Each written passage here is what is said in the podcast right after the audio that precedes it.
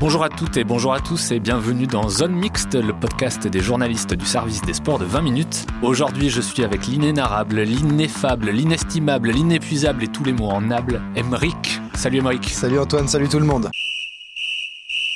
Aujourd'hui, on va parler d'un sujet qui nous tient à cœur à 20 minutes et euh, qui a fait notamment l'actu ces dernières semaines avec euh, malheureusement la tentative de suicide du joueur euh, niçois Alexis Beka le 29 septembre. Alors heureusement, tout s'est bien terminé. Ça s'est bien terminé, ça, ça a mis quelques heures. ouais. c'est un sujet important dont on parle trop peu, mais un peu plus actuellement, c'est la santé mentale des sportives et des sportifs. Ouais, bah carrément. Bon, effectivement, on en parle quand même un peu plus euh, ces derniers temps. On peut citer euh, Simon Biles, euh, Naomi Osaka, Michael Phelps, dont on parlera tout à l'heure. Ce sujet commence à sortir. En France, ça a été un peu moins le cas ces derniers temps. Et donc, bah voilà, depuis cet événement malheureux, mais qui s'est bien terminé, le sujet s'est invité hein, lors du dernier rassemblement de l'équipe de France. Ça a commencé en, début de semaine avec Thierry Henry, hein, qui a évoqué un sujet important qui n'est plus un tabou selon lui. À l'époque où Titi jouait, c'est sûr que parler des problèmes mentaux, c'était quelque chose qu'on mettait vraiment au fond du grenier. Euh, on avait tendance à, à cacher ça pour ne pas se montrer faible. Qu'est-ce qu'il nous dit euh, Titi euh, cette semaine? Bah, Il nous dit ce n'est plus trop tabou de dire qu'on a peur, de dire qu'on n'est pas bien et qu'on ne devrait pas jouer parce que mentalement, il faut une petite pause.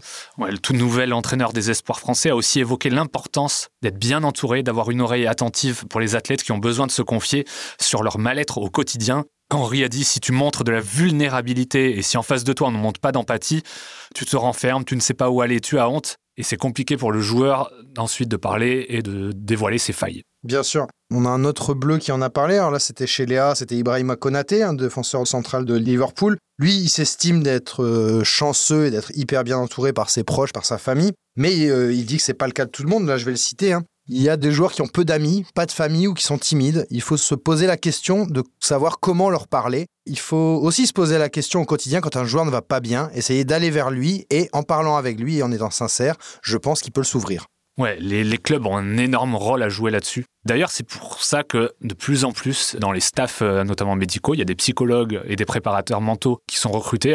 Souvent, c'est à la pige. Euh, On l'a de manière plus pérenne au PSG, notamment Ouais. euh, Luis Enrique qui se balade avec son psy depuis 15 ans et fait partie du groupe. euh, Enfin, il est dans la vie de- des joueurs H24. Quoi. Ouais, je me rappelle au Bétis aussi, euh, à l'époque, il, y a- il y a plus de 15 ans, quand je faisais des sujets là-dessus, ils avaient une psychologue qui les accompagnait. Alors, c'était plus pour parler euh, de préparation de match, mais ça permettait aussi aux, aux joueurs de parler. Mais même malgré ça, parce que le, le psychologue fait partie quand même du staff, donc a une relation avec l'entraîneur, certains joueurs refusent quand même d'aller leur parler par peur d'être jugés, d'être écartés du groupe, qu'il y ait Mhm. un retour à l'entraîneur et qu'il soit en leur défaveur. C'est difficile encore pour eux de se confier sur leurs problèmes. Après, là, on parle beaucoup du foot, mais ça concerne d'autres disciplines. Euh, D'ailleurs, je crois que cette semaine, tu es allé à la rencontre de plusieurs sportifs de très haut niveau qui sont passés par la case dépression. Ouais, bah, c'était dans le, le cadre du reportage sur Prime Video, hein, Strong aussi fort que fragile. Donc nous, on a rencontré Perrine Lafont, euh, Camille Lacour, le nageur, et Jérémy Flores, le surfeur. Mais il y en a d'autres qui se sont exprimés dans ce docu, hein, Valentin Porte, joueur de handball, et l'escrimeuse euh, Issaora Tibus.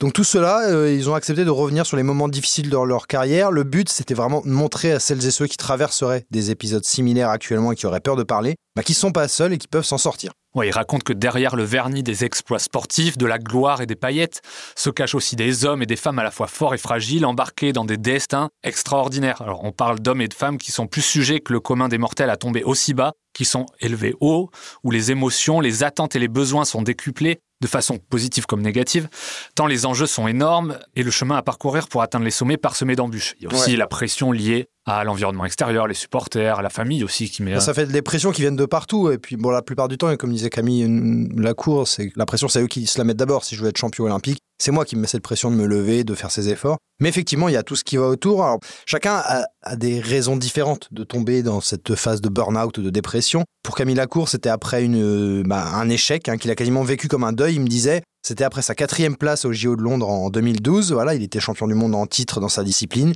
et il visait l'or. Donc, qu'est-ce qu'il nous a dit? Bah, Il nous a dit ça a été très très dur. J'assimile donc ça presque à une période de deuil. Je n'avais pas envie de sortir de mon lit. J'avais l'impression d'être totalement vide et de n'avoir aucune solution pour m'en sortir. Je me sentais spectateur de moi-même. Je me disais que j'allais bien finir par toucher le fond et rebondir. Mais au final, les jours passent, puis les semaines, un mois, et je m'aperçois que rien ne change.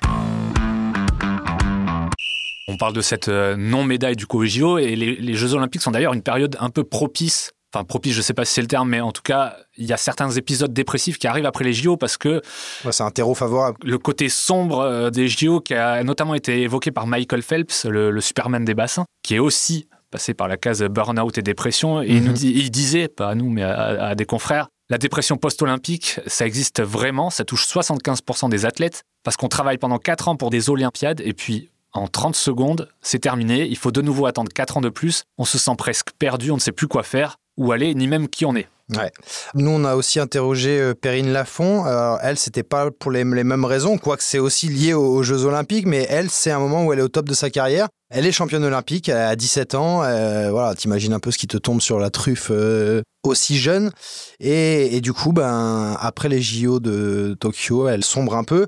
Elle nous raconte que le premier symptôme, c'était le dégoût de mon sport. Le cerveau a assimilé sport à souffrance, compétition à pression et stress. Du coup, quand la compète arrive, il sent qu'il va devoir en repasser par tout ça et en fait, il refuse. Elle nous dit J'ai perdu l'appétit, j'ai perdu du poids, la motivation, l'envie. J'avais l'impression que la vie n'avait plus de sens. C'est assez fort. hein. Elle se demande quel est l'intérêt de continuer à vivre si c'est pour souffrir autant? Ouais, c'est comme un peu euh, le, le passage de Simon, Simon Biles euh, en gym qui avait complètement arrêté la compétition après des années et des années passées euh, à, à sauter dans les gymnases. Et d'un coup, ça a dit stop. Quoi. Et d'ailleurs, beaucoup de sportifs en fait, sont tombés tellement jeunes dans Ouais. la marmite qu'à un moment donné, il y a le, le cerveau et le corps arrivent à saturation.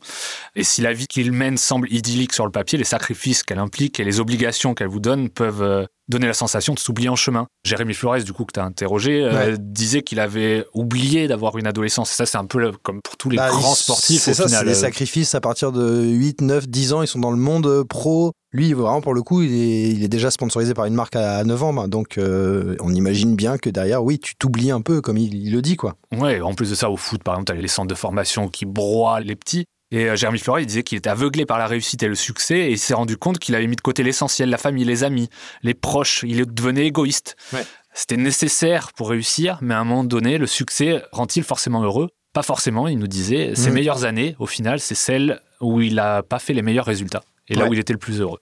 Il faut arrêter avec le modèle du sportif qui doit aller au lit à 21h, dormir à 9h et ne jamais boire de l'alcool. Alors ça, c'est pas moi qui le dis, hein, même si euh, effectivement je pourrais très bien tenir ce discours. Mais c'est Thomas Samut, le préparateur mental du joyau de la natation française, Léon Marchand. Donc c'est plutôt Thomas Samu hein, que Oui, je Samut. pense que c'est Thomas.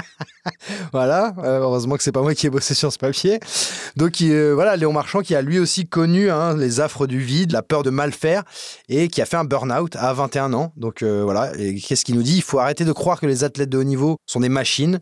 C'est le rêve des entraîneurs d'avoir des sportifs avec la même motivation à chaque entraînement, mais c'est complètement utopique et ça on veut bien, on veut bien le croire quoi. Ouais, et d'ailleurs, ça fait un petit peu écho à l'interview donnée par Marco Verratti euh, ce jeudi dans l'équipe. Ah Marco, Marco. dans laquelle l'Italien, donc euh, qui est parti du PSG cet été, a, a dit euh, justifier en fait le fait qu'il aille au resto, qu'il aille boire un petit verre de vin, qu'il sortait même en boîte. Mhm. Ce qui est- il a été beaucoup critiqué pour ça. Et il disait le foot a toujours été un jeu pour moi. Après j'ai une vie.